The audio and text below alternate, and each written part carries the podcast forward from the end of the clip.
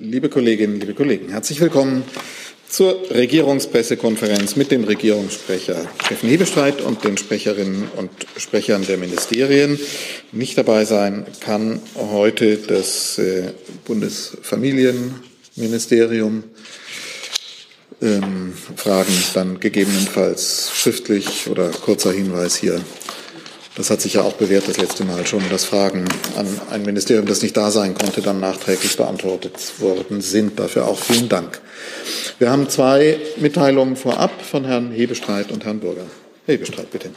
Ja, von mir noch einmal ähm, mit Blick auf die Olympischen Spiele in Peking. Die sind gestern Abend, äh, wie Sie sicherlich festgestellt haben, zu Ende gegangen und in sportlicher Hinsicht aus deutscher Sicht sehr erfolgreich verlaufen. Zwölf Gold, zehn Silber und fünf Bronzemedaillen hat es gegeben. Im Medaillenspiegel ist das ein sehr guter zweiter Platz. Wir konnten uns alle über viele herausragende Leistungen unserer Athletinnen und Athleten freuen. Alle, die sich den Traum von einer Medaille, einer guten Platzierung oder einer neuen Bestleistung erfüllt haben, gratuliert der Bundeskanzler ganz herzlich. Jede Medaillengewinnerin und jeder Medaillengewinner erhält auch sehr zeitnah nach Abschluss der Spiele ein persönliches Glückwunschschreiben des Bundeskanzlers und die Bundesregierung und er freuen sich gemeinsam mit den Athletinnen und Athleten über erfolgreiche Wettkämpfe, unvergessliche Sportmomente unter nicht ganz einfachen Umständen aufgrund der Pandemie, die es dort zu bewältigen gab. Soweit von mir. Danke, Herr Bestreit. Und dann wenn es dazu Fragen gibt, machen wir die gleich, bevor Herr Burger dann seine Mitteilung hat. Oder ist das auch Olympia, Herr Burger? Sonst würden wir das. Nein. Dann. Bitte, Herr Hebestreit, neben der sportlichen Situation gab es ja auch eine politische. Die hat äh, Thomas Bach in seinem Schlussstatement neben Xi Jinping komplett ignoriert. Er hat von äh, Spielen des Friedens äh, gesprochen. Das ist eine völlig andere Botschaft als die, die die Bundesregierung als Einschätzung gegeben hat. Wie ist das bei Ihnen angekommen?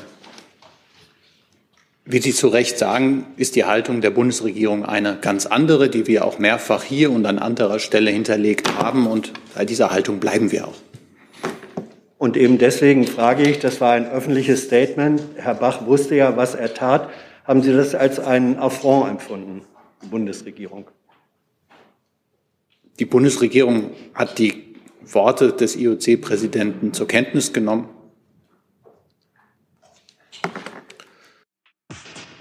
Hey Leute, politischer Journalismus muss nicht kommerziell oder öffentlich-rechtlich sein. Podcasts müssen nicht durch grässliche Werbung finanziert sein. Jung Naiv ist der beste Beweis dafür. Damit das so bleibt, unterstützt uns einfach finanziell. Danke vorab und jetzt geht's weiter.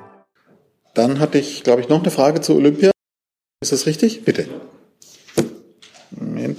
So, hier ist es.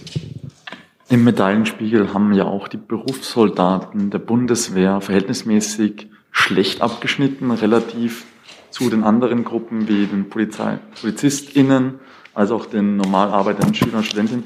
Sehen Sie das als Niederlage für die Sportprogramme der Bundeswehr?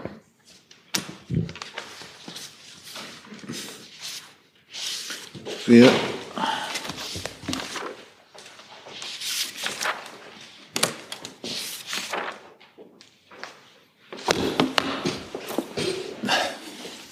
Bundeswehr unterstützt ja gemeinsam mit dem Innenministerium und Sportministerium ähm, den Leistungssport und die Förderung des Breitensportes in der ähm, Bundesrepublik. Und insofern ist ähm, bereits die sehr gute Unterstützung seitens der Bundeswehr für die Sportförderung ein Erfolg an sich. alles andere zu werten überlasse ich Ihnen. Weitere Fragen dazu sehe ich nicht. Dann hat Herr Bürger eine Mitteilung des Auswärtigen Amtes. Bitte. Vielen Dank. Ich darf Ihnen mitteilen, dass am Mittwoch der französische Außenminister Jean-Yves Le Drian nach Berlin reist, um hier an der Sitzung des Bundeskabinetts teilzunehmen.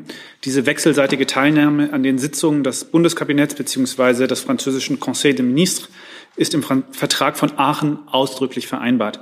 Sie ist ein Ausdruck der besonders engen Beziehungen zwischen Deutschland und Frankreich, die durch den Vertrag von Aachen auf eine neue Stufe gehoben wurden.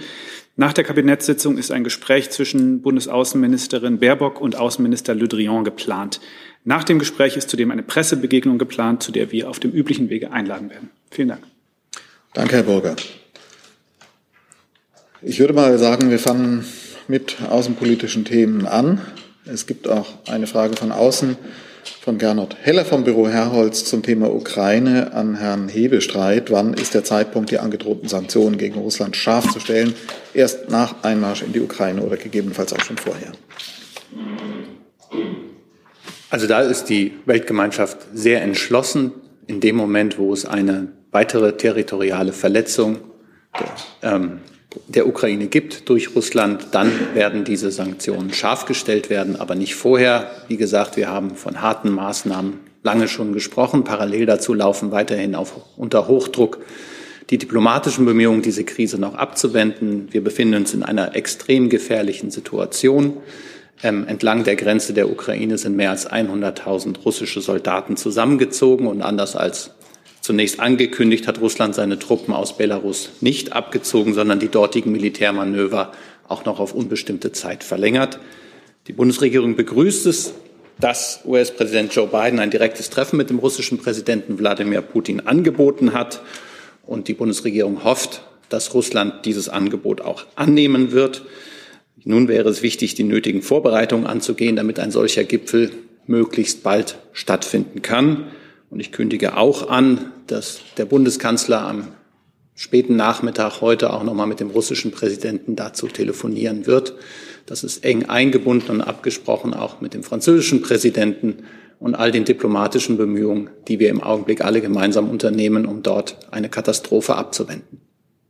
Herr Rinke, Herr Lose als erstes dazu.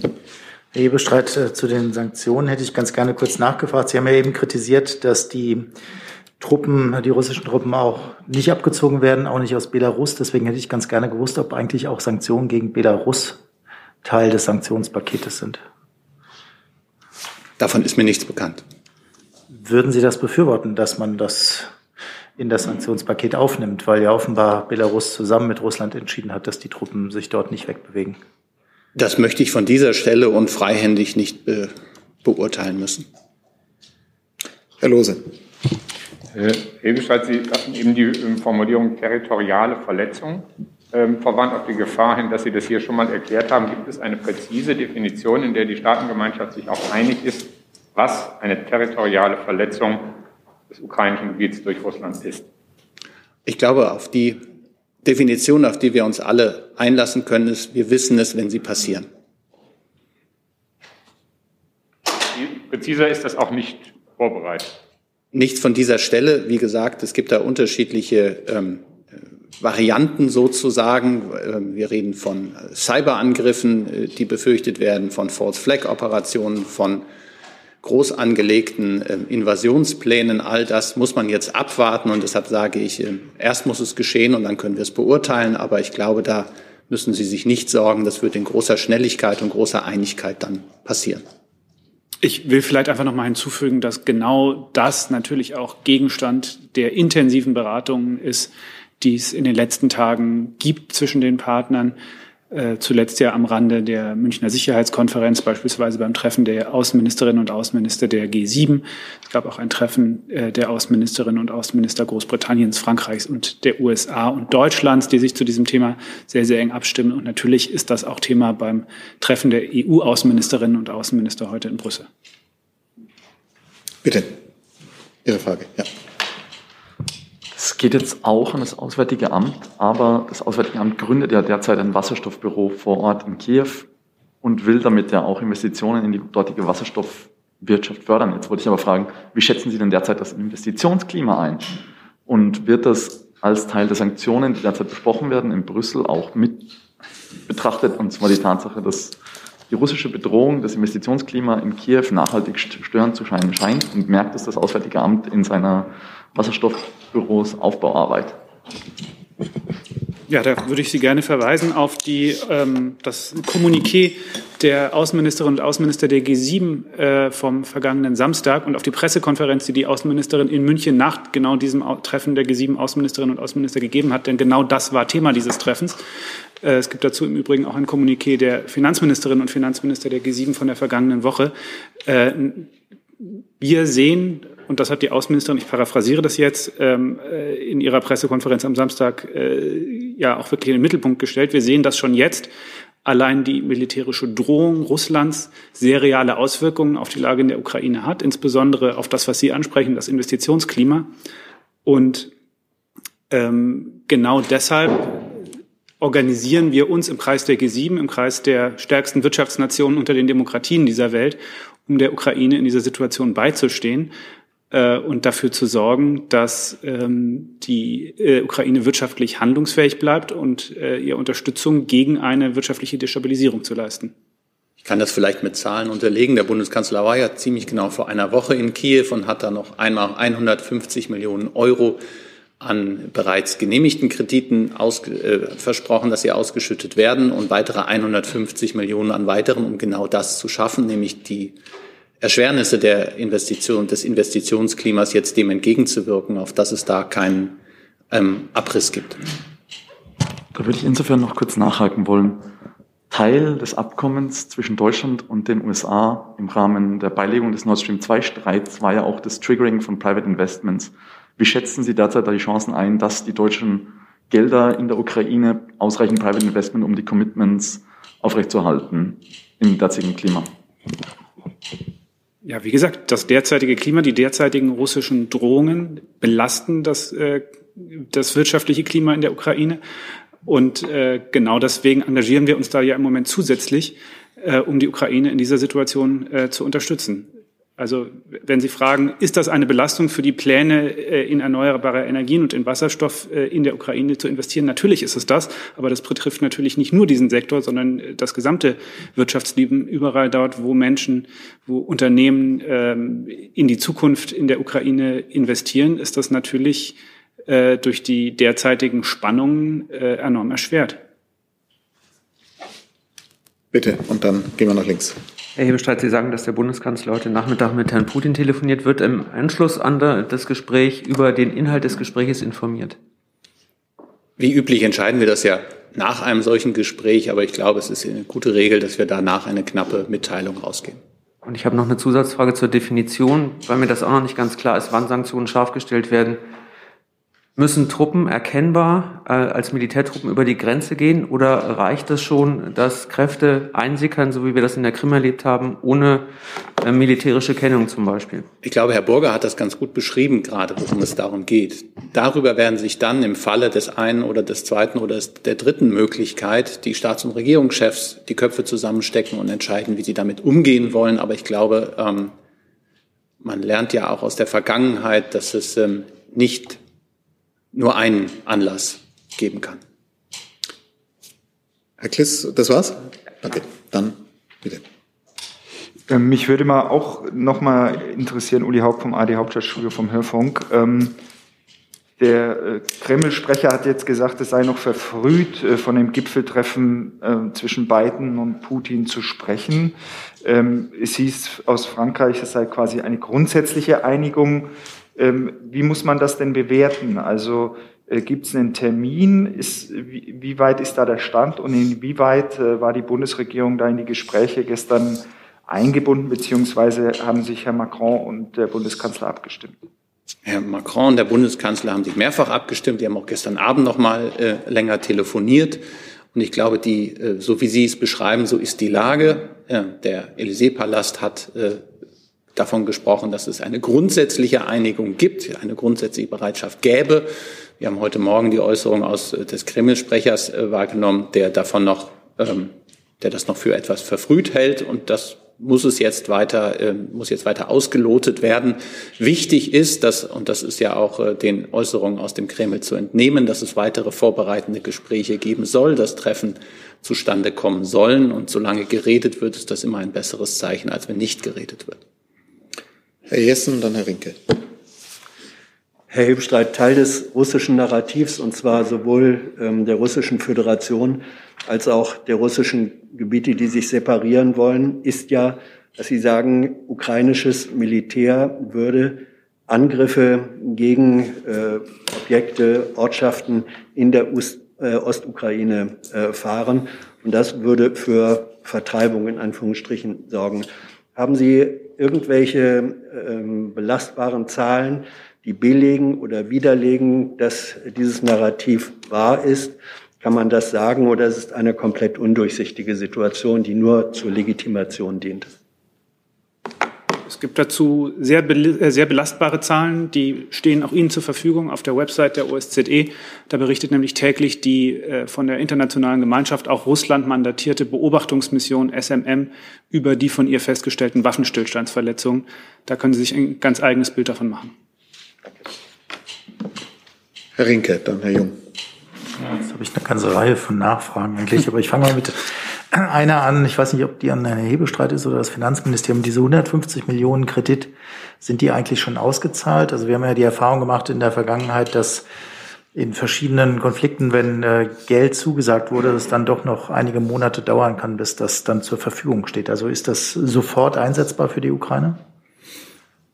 Da das Kreditmittel sind, die ungebunden sind, ähm, braucht es doch einen gewissen Vorlauf, dass sie abgerufen werden können. Meines Wissens sind sie noch nicht abgerufen worden, aber das ist jetzt auch gerade mal 164 Stunden her, seitdem sie angekündigt worden sind. Und das habe ich jetzt einfach im Kopf ausgerechnet. Beeindruckend. Äh, können Sie uns dann sagen, äh, was, mit was für einem Zeitraum man etwa rechnen muss? Also ist das eine Frage? Das muss ich nachreichen. Da weiß ich selbst aus meiner BMF-Zeit, aus meiner BMF-Zeit nicht, wie lange sowas äh, in der Regel dauert, aber es, das kriege ich raus. Liefere ich Ihnen nach. Ich weiß nicht, wie lang die Reihe der Nachfragen jetzt Nee, ich würde mich auf eine beschränken. Gut. ähm, die Lufthansa hat ja wie andere Fluggesellschaften ähm, jetzt auch den Flugverkehr in die Ukraine eingestellt. Gleichzeitig gibt es ja die Forderung nach der Ausreise. Äh, deutscher Staatsbürger. Ähm, ist die Bundesregierung deswegen äh, zufrieden oder unzufrieden mit der Entscheidung der Lufthansa? Erschwert das möglicherweise die Ausreise? Also wenn ich Sie an einer Stelle korrigieren darf, Herr Rinke, meines Wissens ist nicht die komplette Ukraine, sondern ich glaube, es gibt noch Flüge nach Lviv, Lemberg. Ähm, da fliegt die Lufthansa noch hin. Okay. Also kein Problem. So, Herr Jung, Sie haben mir ein Zeichen gegeben, aber Herr Jung ist jetzt dran. Was sollte dieser Handzeichen? Nee, wir bleiben in der Reihenfolge. Herr Jung, und dann gibt es eine Nachfolge und dann mache ich darauf aufmerksam, dass wir auch andere Themen haben. So, bitte. Herr Bescheid, ist schon über die Haubitzen entschieden? Nein. Wann können wir damit rechnen? Wenn die Prüfung abgeschlossen ist. Wie lange kann das dauern, so eine Prüfung? Da geht Gründlichkeit vor Schnelligkeit. Nein, Herr Jung, Sie, Sie wissen, dass wir haben das ja mehrfach behandelt und äh, in dem Moment, wo wir was mitzuteilen haben, teilen wir das mit. Nachfrage und Herr Rinke nochmal zu dem Thema. Dann schlage ich vor, dass wir wechseln. Frage von Herrn Rinke mit den 150 Millionen. Ähm, erstens, welches Ministerium ist da letztlich dann in der Umsetzung zuständig? Und zweitens, Sie haben ja gesagt, dass das äh, sozusagen ungebundene Mittel sind. Heißt das dann im Umkehrschluss, dass man damit möglicherweise die Waffen kaufen könnte, äh, die Deutschland nicht zu liefern bereit ist? Nein, es geht um Investitionen, die gefördert werden sollen. Insofern ist das schon, äh, nennt sich zwar ungebunden, aber es geht um, um Investitionen, die, die in der Ukraine, es ging ja um das Investitionsklima und wie es immer schwerer wird in der Ukraine im Augenblick. Und dafür soll das Geld eingesetzt werden. Es ist jetzt nicht eine Umwegfinanzierung. Äh, dazu noch mal eine Frage? Oder ist das ein anderes Thema jetzt? Dann ist das die letzte Frage zu dem Thema. Gut, also ich sammle mal. Wir können es gerne noch verlängern, aber es geht dann unter Umständen weg von anderen Themen. Herr Rinke, Herr Jung und dann sind nochmal. Frage ans Auswärtige Amt ähm, zur Botschaftsverlegung. Äh, es hat ja einige Botschaftsverlegungen jetzt gegeben. Es gibt andere, die ziehen sich aus der Ukraine ganz zurück. Ich hätte deswegen ganz gerne gewusst, ob Sie eine Entscheidung getroffen haben, ob die deutsche Botschaft in Kiew bleibt, auch mit dem Personal, das jetzt da ist, oder ob zu erwarten ist, dass die auch verlegt wird, wie die Amerikaner das gemacht haben. Ich kann Ihnen, Herr Rinke, dazu nur dieselbe Antwort geben wie, ich glaube, gestern, äh, dass wir die Lage dort sehr aufmerksam beobachten und alle Maßnahmen ergreifen, um den Dienstbetrieb unserer Botschaft aufrechtzuerhalten.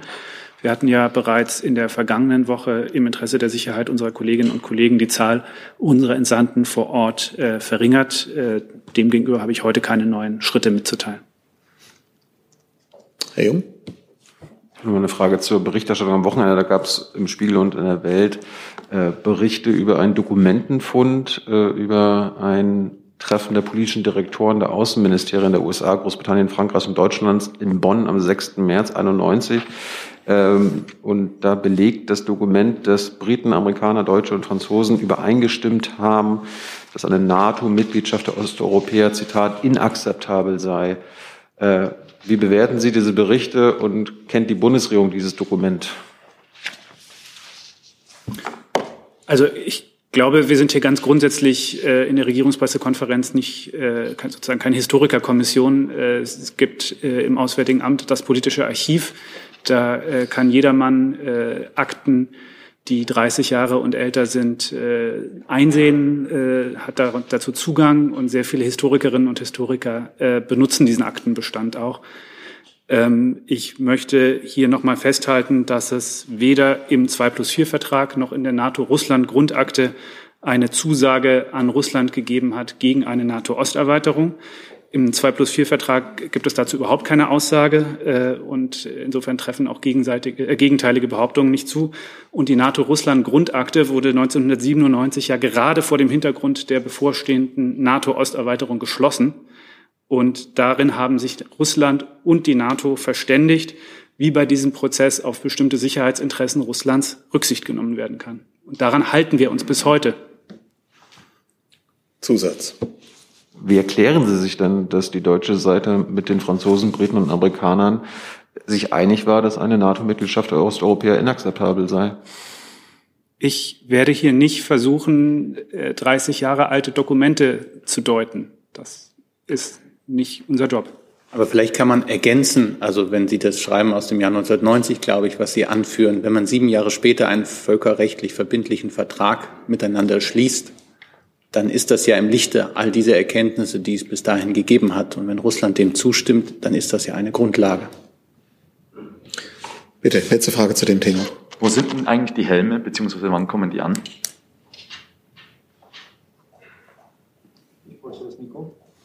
Wer kann antworten? Moment. So, jetzt.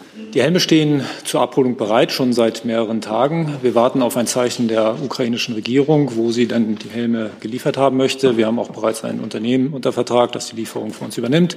Und sobald wir ein Signal der ukrainischen Regierung haben, ähm, kann die Lieferung innerhalb von drei Tagen geschehen. Und ich habe noch eine Nachlieferung. Sie fragten ja auch zur Bewertung der Olympiabilanz. Ähm, ich habe mir das gerade noch mal schicken lassen. Also ähm, gut 60 Prozent der deutschen Medaillen gingen ähm, auf äh, das Konto sozusagen der Bundeswehrbeteiligten und auch 20 Mal waren wir seitens der Sportsoldatinnen und Soldaten der Bundeswehr in den Plätzen vier bis acht ähm, vertreten. Und ob, wie Sie das nun als Erfolg oder anderes werten, überlasse ich gerne Ihnen.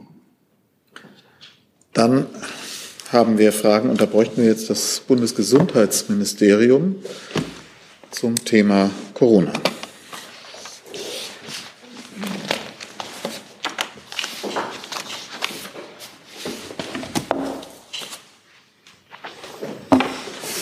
Und zwar, ich nehme die mal zusammen. Sascha Mayer von der dpa fragt, ist die erste Lieferung von 1,4 Millionen Novavax-Dosen heute beim Bund angekommen und ab wann können Impfungen damit konkret starten? Und äh, ähnlich fragt auch Gernot, Gernot Taylor, welche Bedeutung hat Novavax jetzt für die Belebung der Impfkampagne? Ja, äh, Sie wissen ja, Herr Minister Lauterbach hat sich vergangenen Freitag hier in der Bundespressekonferenz zu diesem Thema auch geäußert. Ähm, er hat ja angekündigt, dass wir in dieser Woche die äh, Auslieferungen an Deutschland erwarten. Ähm, die ersten Impfstoffdosen werden auch in dieser Woche dann tatsächlich eintreffen und unmittelbar dann an den Bund, äh, Entschuldigung, an die Bundesländer verteilt. Und äh, wir gehen davon aus, dass in den Bundesländern dann in der kommenden Woche, also in KW 8, dann äh, mit den Impfungen begonnen werden kann. Wie Sie auch wissen, haben wir uns im Einverständnis mit den Bundesländern äh, dazu entschieden, die ähm, Lieferungen ausschließlich an die Länder ähm, erfolgen zu lassen, also nicht jetzt an den äh, niedergelassenen Bereich. Hintergrund des Ganzen ist, dass der Novavax-Impfstoff im Zuge der einrichtungsbezogenen Impfpflicht in erster Linie an ähm, medizinische und pflegerische Einrichtungen dann halt eben zur Verfügung gestellt wird. Herr Rinke, und ich muss darauf aufmerksam machen, es kann sein, dass wir hier ein Netzwerkproblem haben und im Moment keine weiteren Fragen von außen eingehen. Ich kann das nicht genau deuten, wenn in der Geschäftsstelle oder bei der Technik jemand hört, wäre ich dankbar, wenn man das mal überprüfen könnte. Und für die, die zuhören, ich sehe außer den beiden jetzt gestellten Fragen von Herrn Mayer und Herrn Heller im Augenblick keine von außen und bitte deshalb um Verständnis, wenn ich die dann auch nicht verlesen kann, sofern sie vorliegen. So, Herr Renke, bitte. Herr Gülde, nochmal eine Nachfrage zu den Zahlen. Es hat ja vor wenigen Tagen geheißen, dass 40.000 Impfdosen schon in Deutschland seien. Äh, und dann wurden die Zahlen ähm, für die kommenden Wochen bekannt gegeben. Hat sich da irgendwas verschoben? Denn wenn das der Fall gewesen wäre, dass die 40.000 da sind, hätte man ja jetzt eigentlich auch schon mit dieser zugegebenermaßen kleinen Anzahl von Dosen mit dem Impfen beginnen können. Vielleicht können Sie die Zahlen einfach auch in der zeitlichen Perspektive nochmal nennen. Wie gesagt, ähm, ich muss jetzt auch offen gestehen, Herr Rinke, ich habe jetzt keinen Echtzeit-Tracker, wenn es jetzt äh, beispielsweise um die Auslieferung seitens des Herstellers anbelangt. Äh, äh, nichtsdestotrotz, zurzeit sind uns jetzt noch keine Auslieferungen an die Länder äh, gemeldet worden. Und dann kann ich Ihnen auch jetzt diese 40.000 äh, zum gegebenen Zeitpunkt noch nicht bestätigen. Okay, und äh, die Liefermengen äh, in die Zukunft gesprochen, da haben Sie ja Pläne mit dem Unternehmen, die sind so geblieben äh, wie kommuniziert oder hat sich da auch was verschoben? Genau, nein, das ist genauso ähm, geblieben wie kommuniziert. Also jetzt diese 1,4 Millio Millionen und äh, 30 weitere Millionen, da rechnen wir dann im Zeitraum März bis ähm, April, äh, Entschuldigung, bis Juni dieses Jahres. Dazu? Zu Corona, ja. Herr, Herr Gülde, ich hätte noch eine Nachfrage bitte zu Ihrer Nachlieferung zur letzten Regierungspressekonferenz, als es um den Anteil der verimpften äh, Dosen ging. Da steht, nicht verimpfte Impfdosen werden über einen multilateralen Ansatz verteilt oder bilateral gespendet. Was heißt denn das bitte? Ja, das heißt, ähm, dass wir äh, zum einen, das wissen Sie ja, äh, sind wir an der Impfstoffinitiative COVAX halt eben beteiligt. Das heißt, dass wir diese Impfstoffe dann halt eben COVAX zur Verfügung stellen. Und äh, der bilaterale Ansatz heißt, dass wir parallel dazu auch uns mit anderen Ländern halt im Austausch dazu befinden, inwieweit Länder dann auch in diesem bilateralen Ansatz dann den Impfstoff erhalten können. Zusatz, Herr Lange. Kurzer Hinweis nach außen. Das Ding hier, unser Tool funktioniert wieder. Und ich sehe jetzt, dass eine Menge Fragen auch zum Ukraine-Komplex da waren, die vorhin nicht durchgekommen waren. Wir gehen da also gleich nochmal zurück zu dem Thema, bleiben aber jetzt zunächst mal bei Corona-Fragen ans Gesundheitsminister. Ja, noch eine Nachfrage bitte zum Stichwort COVAX. Der Kanzler hatte beim EU-Afrika-Gipfel davon gesprochen, dass von den 114 Millionen äh, gespendeten Dosen 40 Millionen bei den afrikanischen Partnern angekommen sein. Wo ist denn bitte der Rest? Also ich frage auch vor dem Hintergrund, man kann ja diese Impfstoffdosen wahrscheinlich auch nicht beliebig lagern und Afrika ist ja auch bekanntlich sehr heiß. Also ähm, wo, wo ist, ja genau, wo ist der Rest? Danke. Ja, das Thema hatten wir hier auch schon wiederholt in der Regierungspressekonferenz. Äh, das Verfahren läuft folgendermaßen ab.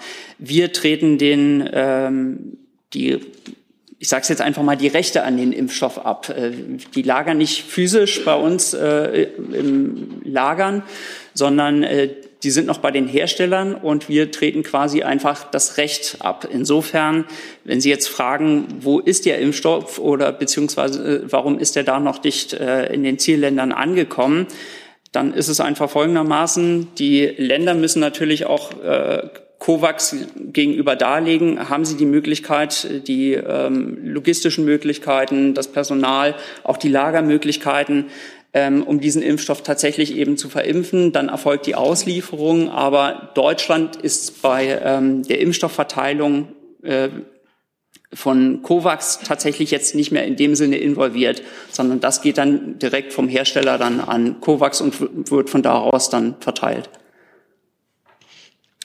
Gut, zum Thema Impfen, Fragen ans Gesundheitsministerium. Hatten wir da noch welche? Herr Rinke. Eine Frage an Herrn Hebestreit. Was die Debatte in der Regierung um die allgemeine Impfpflicht angeht, die wabert ja so ein bisschen hin und her, wird jetzt bis zur nächsten Sitzungswoche wahrscheinlich noch so weitergehen. Aber gestern hat es ja zum ersten Mal Dissonanzen gegeben in der Ampel, ganz offen Kritik an Herrn Buschmann. Haben Sie das Gefühl, dass alle drei Ampelpartnerparteien noch dasselbe Ziel haben, nämlich dass eine allgemeine Impfpflicht noch vor Ostern beschlossen und eingeführt wird. Ich glaube, das Ziel einer allgemeinen Impfpflicht ähm, erstreckt sich nicht allein über die Ampelparteien. Alle 16 Bundesländer haben das abermals am Mittwoch betont.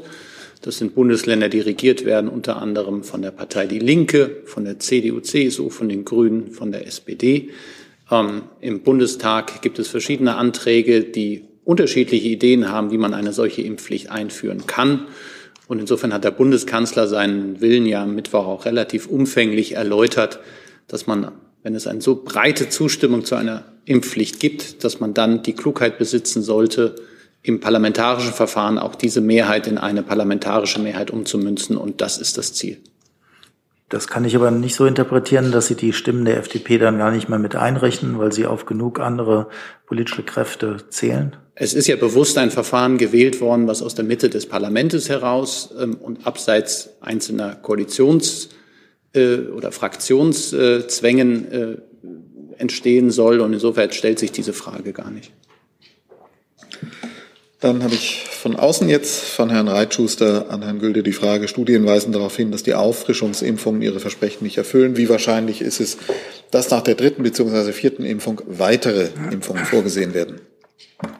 Ja, dazu lassen sich noch keine abschließenden Aussagen treffen. Ähm, Sie wissen auch, der Minister hat sich jetzt ähm, vor wenigen Tagen dazu geäußert. Es gibt ja erste Hinweise aus äh, Israel beispielsweise, die gegen eine vierte Impfung sprechen. Aber wie gesagt, die Studien dazu laufen noch. Insofern lässt sich da abschließend noch keine ähm, Einschätzung dazu treffen. Definitiv, und das sehen wir natürlich auch an äh, unseren Zahlen, ist die Auffrischungsimpfung, also die sogenannte Boosterimpfung, durchaus erfolgreich gegenüber der äh, Grundimmunisierung.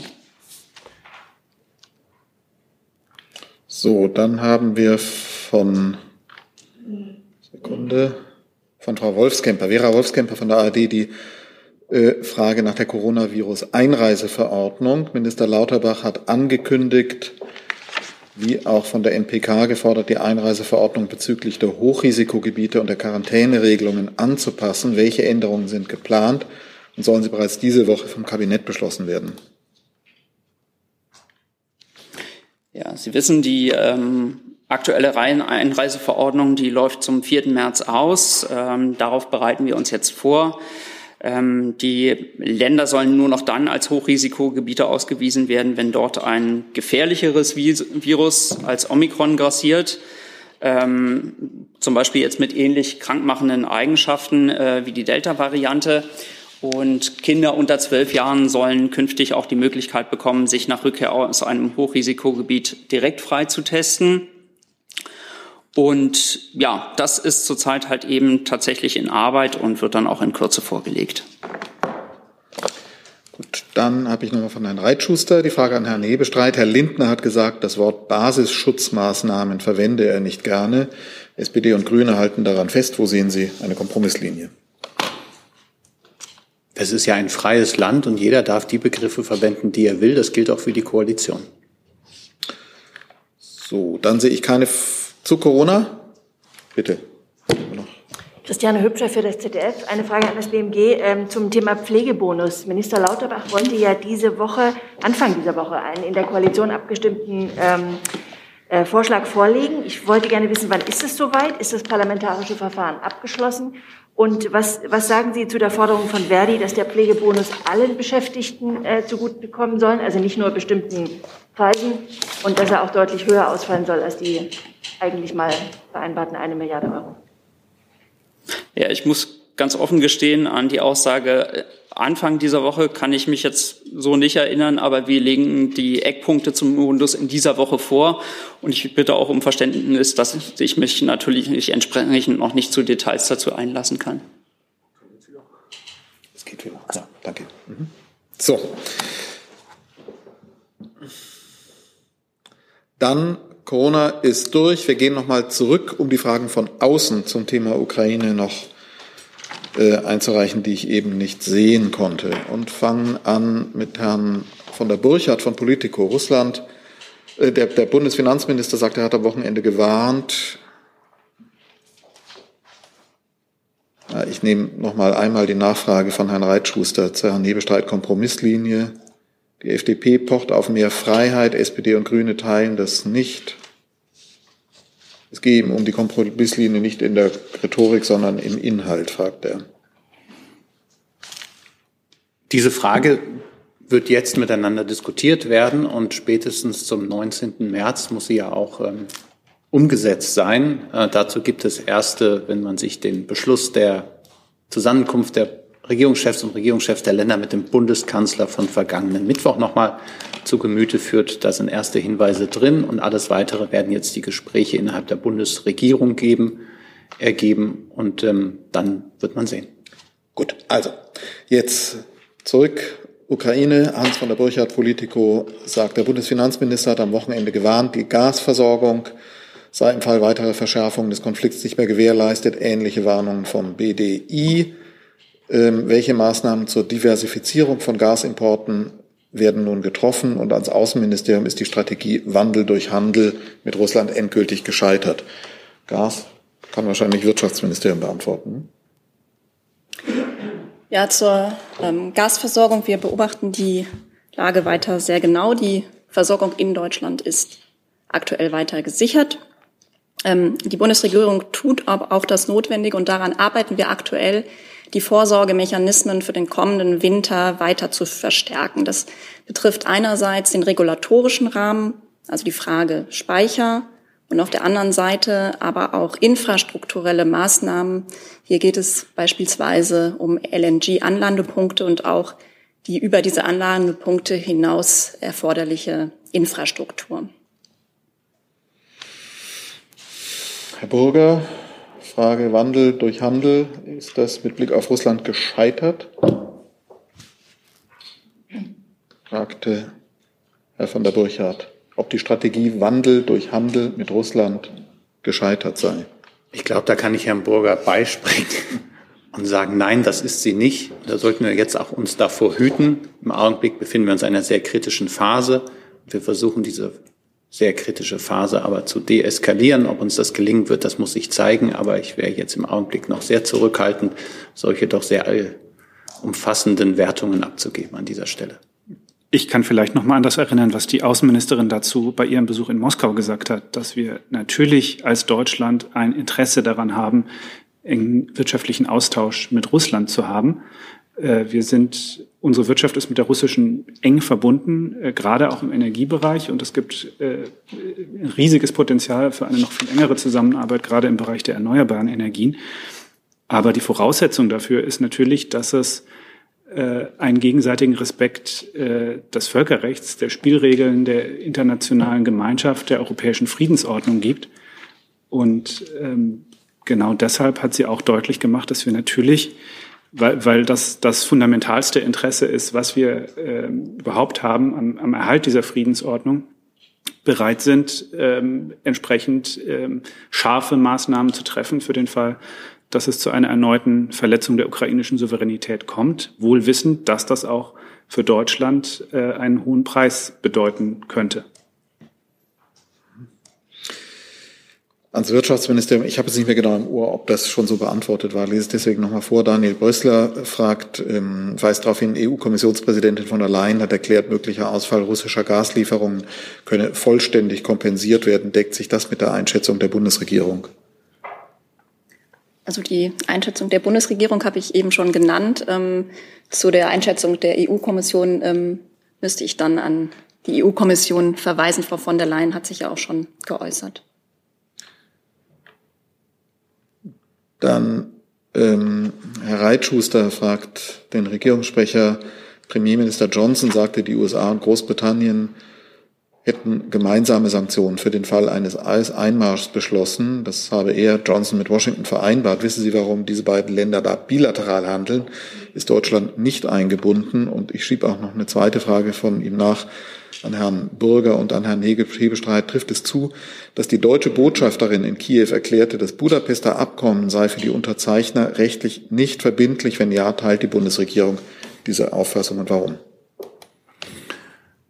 Die Gespräche über die möglichen Sanktionen ähm, gegen Russland sollte es zu einer weiteren territorialen oder Verletzung der territorialen Integrität der Ukraine kommen, laufen eng abgestimmt unter den NATO-Partnern zwischen den USA und der Europäischen Union und innerhalb der Europäischen Union. Und genau so soll es auch sein. Ähm, ich habe jetzt den, kann es nicht beurteilen, inwieweit das, was äh, Boris Johnson mit Blick auf die USA und äh, das Vereinigte Königreich gesagt haben, da eigens ein eigener Punkt ist oder gemeinsam innerhalb des Sanktionsregimes ist. Das ähm, werden wir dann erleben, wenn es soweit ist. Aber wie gesagt, es gibt eine sehr enge und breite Abstimmung. Das kann man auch daran sehen, dass der US-Präsident und der Bundeskanzler vor zwei Wochen nebeneinander bei einer Pressekonferenz gestanden haben, das betont haben. Das kann man auch daran sehen, dass die EU-Staats- und Regierungschefs am vergangenen Donnerstag in Brüssel sich dazu noch einmal klar bekannt haben und auch auf allen anderen Ebenen es immer wieder darum geht.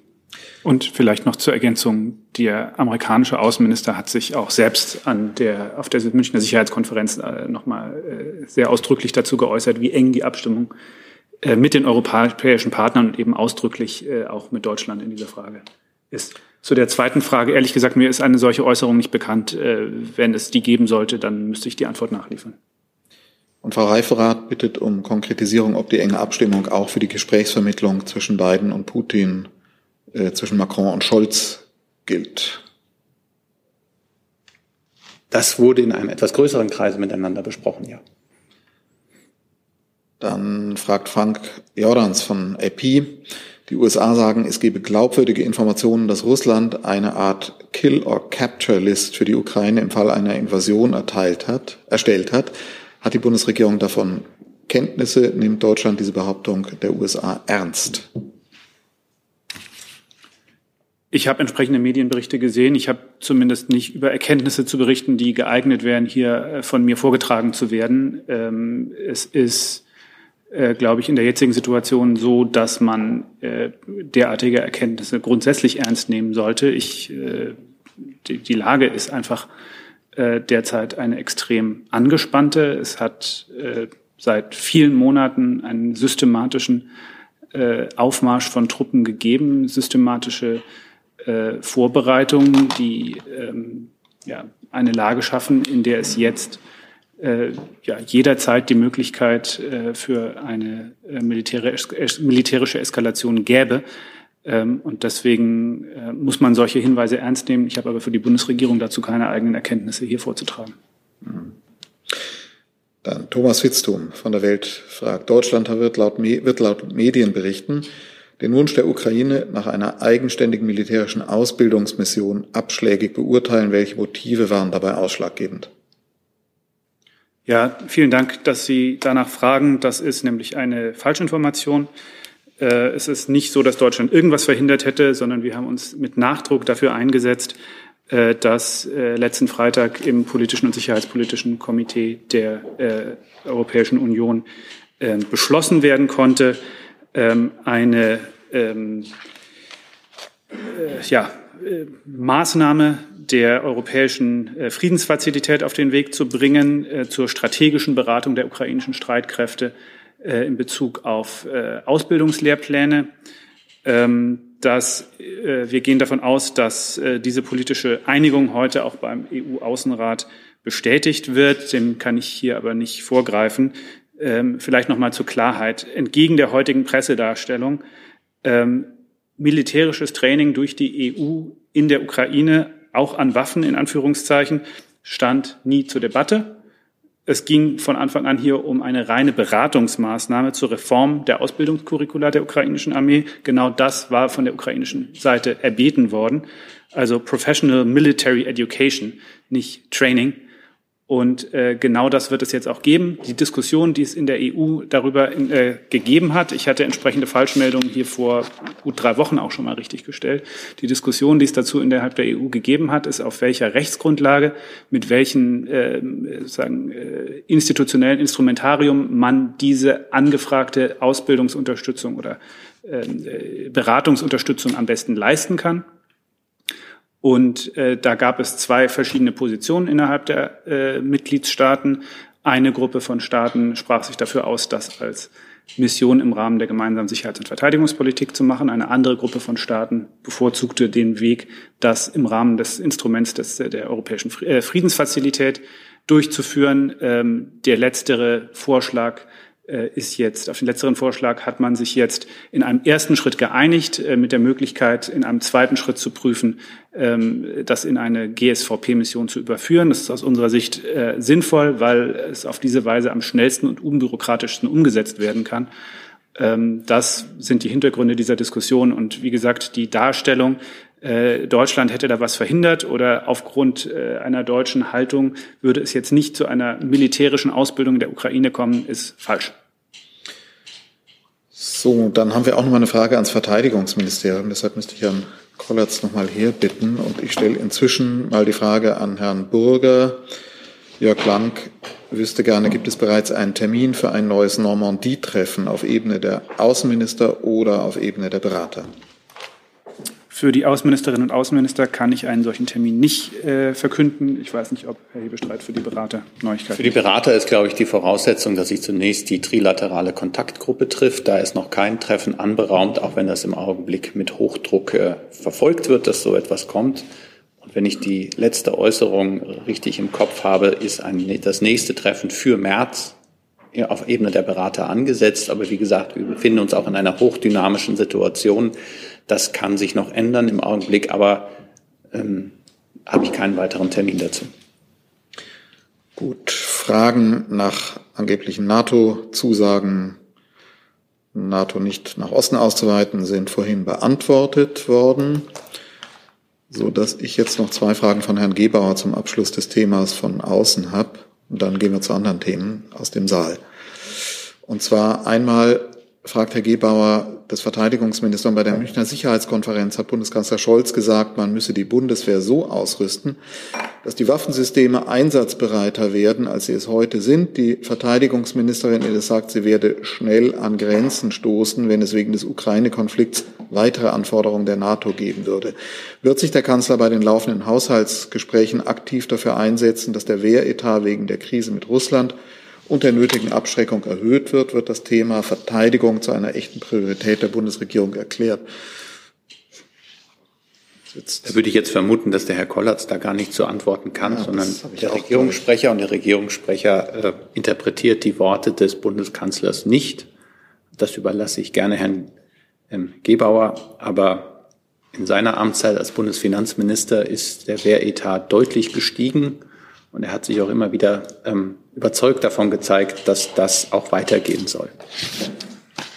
So, und dann gibt's, ich hoffe, dass wir es jetzt nicht umsonst hergebeten haben, Herrn Kollatz, Frage zur OSZE-Mission. Wie viele deutsche Beobachter gibt es äh, an der sogenannten Kontaktlinie, also OSZE-Beobachter, und handelt es sich dabei um Bundeswehrsoldaten? Ja, tatsächlich äh, muss ich dort aufpassen, weil nach meiner Kenntnis keine deutschen Bundeswehrkräfte an der OSZE-Mission beteiligt sind. Äh, die Zahl der deutschen Entsandten, äh, die dort im Moment an der Mission beteiligt sind, kann ich Ihnen gerne nachreichen. Ich habe die aktuell nicht dabei. Ähm, es handelt sich nach meiner Kenntnis da ähm, um Personen, die teilweise ehemalige Soldatinnen und Soldaten sind, ähm, oder andere Menschen mit entsprechender Expertise, äh, die werden ähm, dorthin entsandt äh, über das ZIF ähm, in Federführung des Auswärtigen Amts. Äh, wir stehen derzeit auch mit der OSZE, mit dem ZIF und mit äh, vielen unserer äh, Partner in engen Kontakt zu der Frage, äh, wie die Arbeitsfähigkeit der SMM in dieser extrem kritischen Phase aufrechterhalten und gestärkt werden kann. Sie haben mitbekommen, dass äh, in den vergangenen Wochen einige Staaten ihr entsandtes Personal aus Sicherheitsbedenken aus der Mission abgezogen haben. Deutschland hat das nicht getan, äh, weil wir davon überzeugt sind, dass gerade in der jetzigen Phase, wo Desinformation, False Flag Operationen, Täuschungsversuche vor Ort ähm, Teil einer Eskalation werden könnten, es unheimlich wichtig ist, dass die Beobachterinnen und Beobachter dort als Augen und Ohren der internationalen Gemeinschaft weiter präsent sind. Äh, wie gesagt, ich empfehle Ihnen allen sehr die Lektüre der Tagesberichte der SMM, die auf der Website äh, veröffentlicht sind. Äh, das ist äh, wirklich ein, ein, Schatz an Informationen. Und wie gesagt, diese Beobachterinnen und Beobachter haben ein Mandat der OSZE, ähm, aller 47 äh, Teilnehmerstaaten der OSZE, auch Russlands, äh, auch russische, russisches Personal ist in ganz erheblichem Maßstab an dieser Mission beteiligt. Und auch wir werden uns unsere Beteiligung darum, darum äh, darin jetzt noch einmal verstärken, wie gesagt, um die Arbeitsfähigkeit aufrechterhalten zu können. So, dazu Nachfrage von Herrn Rinke. Ja, Herr Burger, es ist ja, einige Nationen haben ja Personal abgezogen. Deswegen hätte ich ganz gerne gewusst, wie aussagekräftig denn diese Tagesberichte eigentlich noch sind. Also wenn äh, das Personal ausgedünnt ist, ist ja völlig klar, dass die ähm, nicht mehr dasselbe sehen können, was sie vorher gesehen haben. Dazu kommen noch die Beschränkungen. Also hat die Qualität dieser äh, Berichte Ihrer Meinung nach bereits entscheidend gelitten? Sie haben recht, die, äh, die Mission leidet äh, aber auch nicht erst seit, in, seit jüngster Zeit unter Einschränkungen des Zugangs. Es gibt immer wieder Versuche, beispielsweise äh, Drohnenflüge zu stören, auch durch sehr ähm, technisch sehr fortgeschrittenes äh, Equipment. Äh, es hat auch immer wieder Bewe äh, Einschränkungen der Bewegungsfreiheit der Beobachterinnen und Beobachter am Boden gegeben, entgegen der, dem, was in den Minsker Vereinbarungen äh, festgelegt wurde.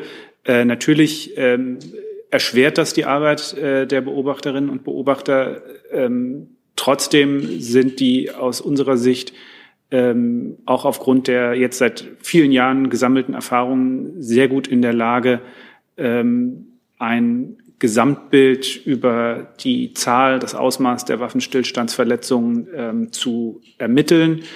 Ähm, das ist, sind äh, sehr, sehr gut äh, geschulte Expertinnen und Experten. Ähm, trotzdem ähm, haben Sie recht, äh, dass äh, je weiter der Zugang eingeschränkt wird, je größer, je mehr Beschränkungen auferlegt werden, äh, desto größer natürlich auch die Gefahr ist, dass Vorfälle dort ähm, nicht so genau beobachtet werden können, dass die internationale Gemeinschaft sich darüber noch ein, äh, ein uneingeschränktes äh, und ähm, sagen unbeeinflusstes Bild machen kann. Deswegen ja genau unser Engagement, diese Mission jetzt zu stärken. So, mit Blick auf die Zeit und Fragewünsche zu anderen Themen würde ich das Thema damit dann abschließen, aber nochmal fragen, ob es noch Fragen an Herrn Kollatz gibt, den ich jetzt, Entschuldigung, weil ich es falsch verstanden hatte, ähm, vergeblich aufs Podium gebeten hatte. Das sehe ich jetzt nicht. Dann kann ich schon mal ankündigen, dass wir Fragen ans Bundesfinanzministerium haben. Da bin ich jetzt, glaube ich, richtig. Das sind Themenwechsel jetzt, ne? Ich habe Themenwechsel notiert und gute zehn Minuten haben wir noch. Dann fange ich mal an mit einer Frage von Frank Jordans, Thema Credit Suisse. Nach dem Leak von Kundendaten steht die Schweizer Bank Credit Suisse wieder in der Kritik. Sie mache Geschäfte mit Autokraten und Kleptokraten. Sieht die Bundesregierung Reformbedarf beim Schweizer Bankensystem oder ist das, was jetzt rauskam, nur eine Altlast, wie die Bank beteuert? Ähm, ja, Sie wissen, ist äh, Geldwäschebekämpfung ja ein wichtiges Anliegen für die der Bundesregierung. Ähm, wir haben die Berichterstattung äh, dazu Kenntnis genommen, äh, sehen da im Moment äh, noch keinen Deutschlandbezug, aber für die äh, Aufsicht ist ja die BaFin zuständig und da äh, würde ich dann auch an die BaFin verweisen. Herr Jung? Hm. Der Deutschlandbezug ist ja offensichtlich der jetzige Chef der Finanzaufsicht BaFin. Herr Branson war ja von 2014 bis 2021 Direktor der schweizerischen Aufsicht. Und die hätte natürlich das alles früher aufdecken müssen und äh, verhindern müssen. Ist dann mit einer Stellungnahme von Herrn Branson zu rechnen? Also wie gesagt, da würde ich Sie dann auch ähm, an die BaFin verweisen. Wie, wie würde denn das Finanzministerium das der jetzige BaFin-Leiter das unter seiner Schweizer, äh, bei seinem zweiten Job nie entdeckt hat? Also da ich bleibe bei dem, was ich gesagt habe, habe ich nichts hinzuzufügen. Dann habe ich von Carsten Wiedemann von Energate ans Bundesfinanzministerium Frage zur Absenkung der Stromsteuer aus der Industrie seitens der Opposition und aus den Bundesländern kommt seit Wochen die Forderung zur Entlastung von Unternehmen und Verbrauchern, die Stromsteuer auf EU-Mindestmaß abzusenken. Warum wehrt sich die Bundesregierung weiter gegen diesen Schritt? Ähm, dazu hat sich der Minister ja auch geäußert und auf seine Worte verweise ich. Dazu bitte, Herr Rinke. Ja, der Minister, ich weiß gar nicht, ob die Frage an Sie geht oder an Herrn Hebestreit, vielleicht an beide. Also der Finanzminister hat ja gesagt, dass diese Woche durch die Ampelkoalition eine Entlastung wegen der hohen Energiepreise kommen kann. Ich hätte ganz gerne gewusst, wann und wer da eigentlich die Federführung hat.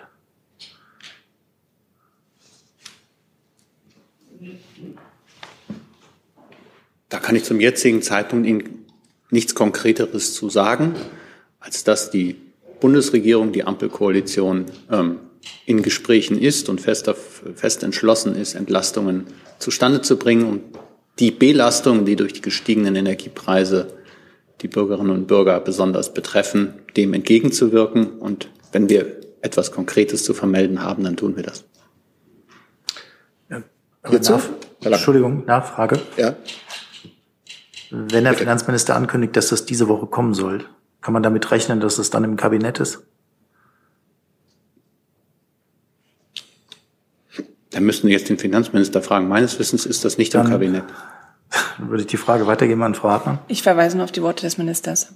Und hat er gesagt, ob es im Kabinett ist oder nicht? Sie haben ihn ja, also Sie können ja die Berichterstattung zur Kenntnis nehmen. Genau, das hat er aber nicht gesagt, deswegen frage ich ja nach. Äh, wie gesagt, aber dazu habe ich nicht mehr zu sagen. Herr Lang. Ich würde die Frage gerne noch ans Wirtschaftsministerium richten. Dann, bevor aber, wir wechseln. Ja, bleiben Sie ruhig sitzen, Frau Hartmann, weil ich, also Entschuldigung, aber ich meine, der Satz des Ministers war, ich gehe davon aus, dass jetzt in dieser Woche die Koalition auch beschreibt, welche Maßnahmen geplant sind. Was ist denn dann diese Woche? Also das ist doch, muss doch aber ein bisschen dann kann ich doch helfen. Wenn das genau die Worte des Ministers sind, dann ist doch da genau die Antwort drin, dass die Regierung oder die, die Koalitionsparteien, die diese Regierung tragen, in dieser Woche das beschreiben werden. Heute haben wir Montag, die Woche geht bis Freitag und spätestens am Freitag können Sie diese Frage nochmal stellen, wenn sie sich bis dahin nicht beantwortet hat. Darf ich jetzt meine Frage noch ans Wirtschaftsministerium? Aber klar. Ähm, wisst ihr nur, bevor wir jetzt hier wechseln, gibt es da nochmal dazu jetzt Fragen ans Finanzministerium? Im Augenblick nicht. Dann wechseln wir nochmal.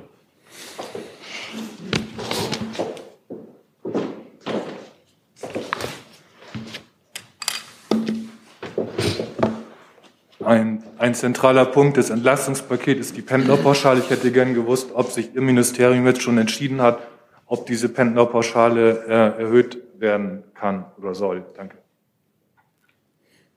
Also zur Pendlerpauschale ist jetzt das Bundeswirtschaftsministerium der falsche Ansprechpartner. Ja, ich weiß, aber das heißt, äh, Ihr Minister hat ja aber dazu bis jetzt eher eine ablehnende Haltung eingenommen. Da hätte ich gerne gewusst, ob er diese Meinung vielleicht geändert hat. Also es ähm, wird ein Entlastungspaket mit verschiedenen Maßnahmen geben. Welche Maßnahmen Teil dieses Pakets sein werden, ähm, darüber spekuliere ich jetzt an dieser Stelle hier nicht. Das heißt, die Pendlerpauschale ist nach Meinung Ihres Ministers kein Bestandteil dieses Entlastungspakets. Ich kann nochmal wiederholen. Ich spekuliere hier nicht, welche Maßnahmen Teil des Entlastungspakets sein werden. Zwei Nachfragen dazu, bitte.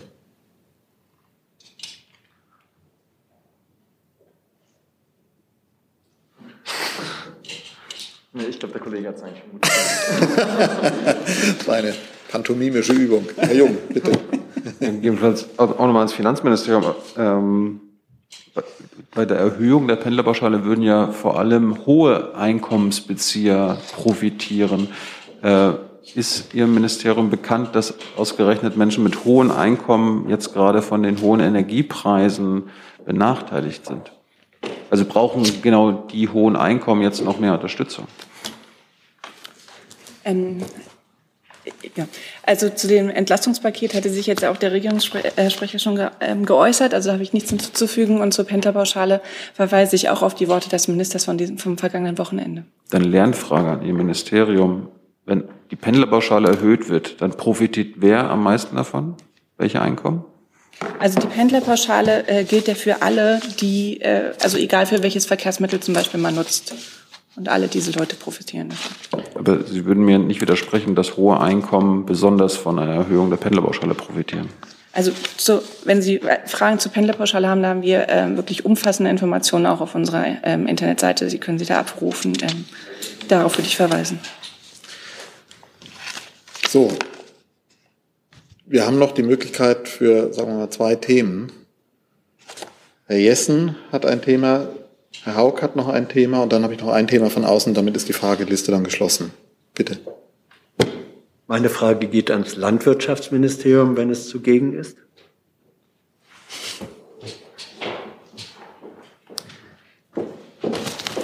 Wir haben dann, kann ich schon ankündigen, gleich auch noch eine Frage ans Umweltministerium.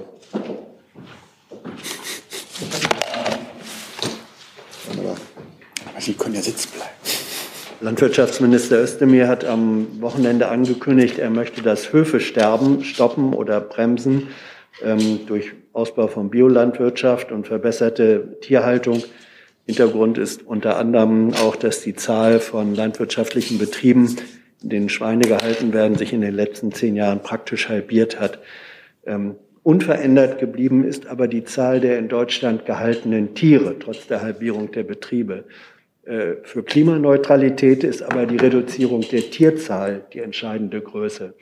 Ist das Teil des Umbaupakets, ähm, das der Minister vorhat, oder geht es ihm dabei lediglich darum, ähm, die Reduzierung der Betriebszahl zu verändern oder zu verhindern? Genau die Zahlen, die Sie gerade genannt haben, hat auch der Minister als äh, Basis seiner Argumentation genommen. Die äh, Betriebe oder die Anzahl der Betriebe ist zurückgegangen, aber die Zahl der gehaltenen Tiere in Bezug auf Schweine jetzt ganz konkret ist gleich geblieben. Ähm, insofern hatte er gesagt in dem Zusammenhang, dass die industrielle Tierhaltung ähm, quasi das, das System ist, was derzeit nur funktioniert. Immer größer, ähm, größere Betriebe können nur noch wirtschaftlich arbeiten. Und so die Lösung dafür, sagte er, ist ähm, das eine qualitativ hochwertigere Haltung. Das heißt zum Beispiel den Ausbau von Ökolandbau, haben Sie auch gerade kurz erwähnt, äh, bis 2030 auf 30 Prozent. Aber auch bessere Tierhaltung. Ähm, dafür, um das sichtbar zu machen, wird es ein Tierhaltungskennzeichen geben. Und natürlich ist auch das Thema Abbau der Tierhaltung ein, ein wichtiger Aspekt. Die Tierzahlen gehen zum Teil auch schon zurück, aber wir haben jetzt gerade, ähm, was Sie gerade erwähnt haben, die, bei den Schweine, bei den Schweinen haben wir da tatsächlich ein, ähm, ja, eine, eine Struktur, die äh, nicht ganz günstig ist. Ähm, nach Zahlen zum Beispiel des Umweltbundesamtes, aber auch von Greenpeace wäre für Klimaneutralität bis zum Jahr äh, 2045, also in knapp 15 Jahren, eine Halbierung der, der in Deutschland gehaltenen Nutztiere nötig. Ist das der Horizont, den der Minister anpeilt? Oder wie sieht sein äh, Tierbestandsreduzierungsziel konkret aus? Ja, um ähm, die Landwirtschaft klimagerechter zu machen, müssen viele verschiedene Instrumente ineinander greifen. Wir haben als Ministerium äh, einen großen Maßnahmenplan vorgelegt. Da ist das Thema flächengebundene Tierhaltung, also ein Abbau der Tierbestände, äh, ein, ein Aspekt. Qualitativ hochwertigere Tierhaltung, das heißt auch mehr Platz in Ställen, heißt dann auch weniger Tiere in den Ställen. Konkretere Zahlen kann ich im Moment hier aber nicht vorlegen. Herr Haug. Ich hätte noch eine Frage ans Verkehrsministerium. Jetzt haben wir das Umweltministerium gerade draufgebeten. Dann kommt die zuerst, bitte. Und zwar Herr Mayer von der DPA fragt, Thema Grundwasserschutz. Äh, hat die Bundesregierung inzwischen neue Vorschläge zu einer Ausweitung roter Gebiete mit hohen Nitratbelastungen an die EU-Kommission geschickt? Wenn ja, wie sehen die Vorschläge aus? Ja, herzlichen Dank für die Frage. Die ähm, Bundesregierung hat tatsächlich äh, die EU-Kommission fristgerecht informiert. Ähm, äh, Herr Mayer bezieht sich ja auf das äh, Nitrat-Vertragsverletzungsverfahren. Äh, Und ähm, über die Einzelheiten können wir tatsächlich noch nicht berichten. Ähm, wie die EU-Kommission sich nun verhält, wird eben abzuwarten sein. Ähm, wie gesagt, Einzelheiten zum Vorschlag Deutschlands können wir an dieser Stelle aufgrund des laufenden Vertragsverletzungsverfahrens leider nicht bekannt geben. Gut, dann wechseln wir und haben die letzte Frage an Verkehr. Hm? War das? Genau. Hier ist Hans, der informelle Alterspräsident hier. Aus Erfahrung geboren der Hinweis, es lohnt sich, Jung und Naiv zu unterstützen, per Überweisung oder PayPal. Guckt in die Beschreibung. Das ist gleich ein ganz anderer Hörgenuss. Ehrlich.